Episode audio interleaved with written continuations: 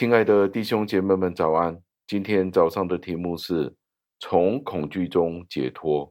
经文出自于诗篇三十四篇四节，经文是这样说的：“我曾寻求耶和华，他就应允我，救我脱离了一切的恐惧。”感谢上帝的话语。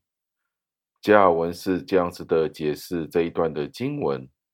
他说，大卫在这里并没有使用一种平心静气的方法去对待他所面对的危险。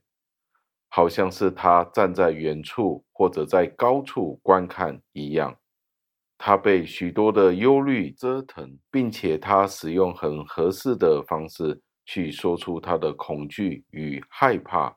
他提到恐惧，表示出他是十分十分的害怕。他的害怕不是只是单一的原因，而是种种的事物使他分散了他的注意力。而使他被吓怕了。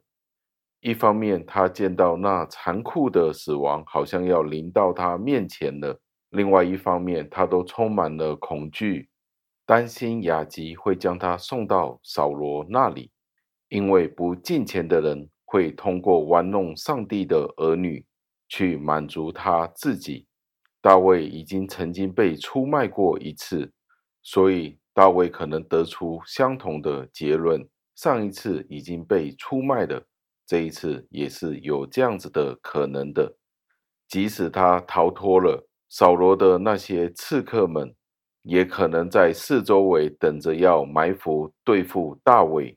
亚基因为歌利亚的死和他的军队被毁灭，以至于对大卫怀恨在心，这也是大卫有理由害怕的原因。亚吉可能会对大卫实行报复，而且亚吉是十分残忍的，所以他可能不会让大卫就这样子容易的死去，而是要将大卫折腾致死。我们在这里应该要注意到，大卫在这里寻求脱离一切恐惧的方法，是来自于耶和华。在这里，大卫说道：“救他脱离一切恐惧的。”不是别人，正正就是上帝耶和华。既然是如此，当我们面对周遭的危险、恐惧的时候，我们就不应该因为缺乏勇气而不去呼求上帝了。即使就算是大卫的英雄气概已经是家喻户晓了，谁没有听过歌利亚的故事呢？就算是勇敢，好像大卫一样的人。他都没有勇气去抵御所有的恐惧，甚至乎有时候会被这些恐惧所征服。今天你与我面对着怎么样的恐惧呢？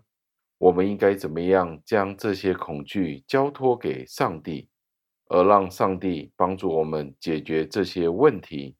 但是同一时间，也并不是代表着我们就变成是事不关己的态度。觉得这些问题是并不存在的，试问我们怎么样可以做得到呢？但是同一时间，我们也不可以将这些问题当成是事不关己的了，把这些问题当作不再存在了。试问我们可以怎么样做得到呢？让我们一起祷告，亲爱的恩主，我们赞美感谢您，因为就算勇敢如大卫。也有他恐惧的时候，如果不是，他就不会写出诗篇三十四篇这一段的经文，说到要求告您，使他可以脱离一切的恐惧。今天我们都有我们各自的恐惧，无论是我们对健康的恐惧，我们对工作、经济、政治的恐惧，各种各样的考虑。我们都在当中有我们的恐惧。试问，今天我们哪一个没有这样子的恐惧呢？因为勇敢如大卫，他也有恐惧的时候。